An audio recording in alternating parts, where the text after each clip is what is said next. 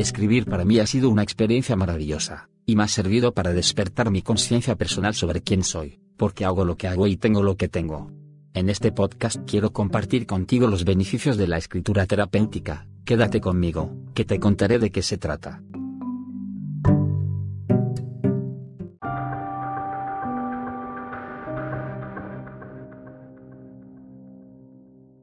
Hoy viajé al centro de la ciudad en un autobús del transporte público. Me senté en las últimas sillas. Después de unos 30 minutos ahí pasó por mi mente una maravillosa pero inquietante pregunta. ¿Cómo fue que subí a este autobús?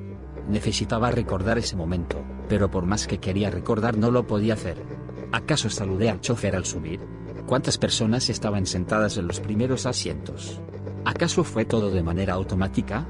Mientras trataba de recordar, vine a darme cuenta que no solo era ese momento, sino que había en mí más lagunas mentales, donde completamente mi mente estaba en blanco, como una especie de modo automático de acción y reacción. Vi también a otros viajeros, unos platicaban con su compañía, mientras que otros, totalmente en silencio estaban en una atmósfera distinta. No me detuve a pensar en eso, giré mi mirada hacia la ventana, y mi mente dejó de pensar nuevamente hasta que llegué a mi destino. Caminando por calles de tráfico pesado, un transportista casi me dejó sordo. Era un camión que transportaba abarrotes y yo estaba justo en su camino. Me estaba pasando un alto, estaba por ser atropellado. El miedo activó mis sentidos y corrí para alejarme del peligro. Segundos después me llené de enojo, pero justo ahí.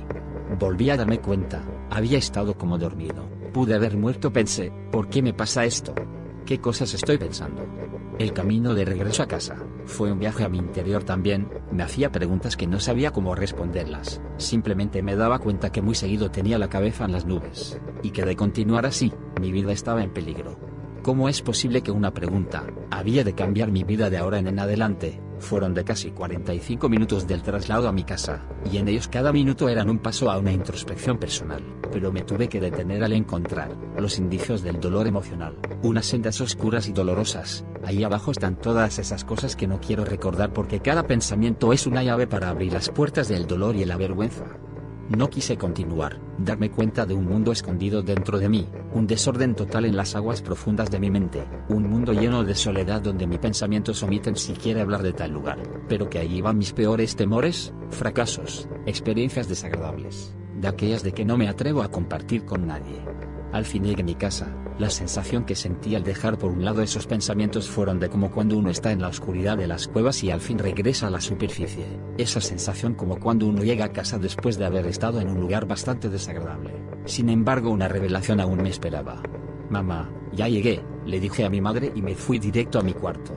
Puse mi mochila sobre mi cama y vi todas mis cobijas revueltas.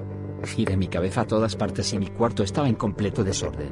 Había ropa sucia y una que otra limpia juntas, zapatos por aquí y por allá, una pequeña luz que entraba por el tragaluz. Todo lo demás estaba completamente desordenado, pero no era raro para mí, siempre estaba así, solo que esta vez me detuve a pensar, ¿cómo puedo vivir así? ¿Por qué no me siento mal? La respuesta fue, mi cuarto es un reflejo de cómo interiormente estoy, fue entonces que nuevas decisiones tuve que tomar. Desde ahora en adelante voy a limpiar mi cuarto las veces que fueran necesarias. Sin embargo, limpiar el cuarto no era una solución, sino parte de un círculo vicioso de limpiar para nuevamente ensuciar. Dejar de ensuciar era una mejor solución. Entonces fue ahí donde una nueva tarea de introspección iniciaría. Cada vez que limpio mi cuarto hay ropa vieja que sacar, basura bajo la cama, y objetos que pensar si realmente la utilizo y qué valor y significado tienen para mí. Desde aquel entonces hay menos cosas en mi cuarto, y mayores preguntas que responder, aunque aún no logro estar completamente despierto. Me sigo sorprendiendo cada vez que lo hago, y continúo haciendo esta tarea de asear mi cuarto con una mejor actitud.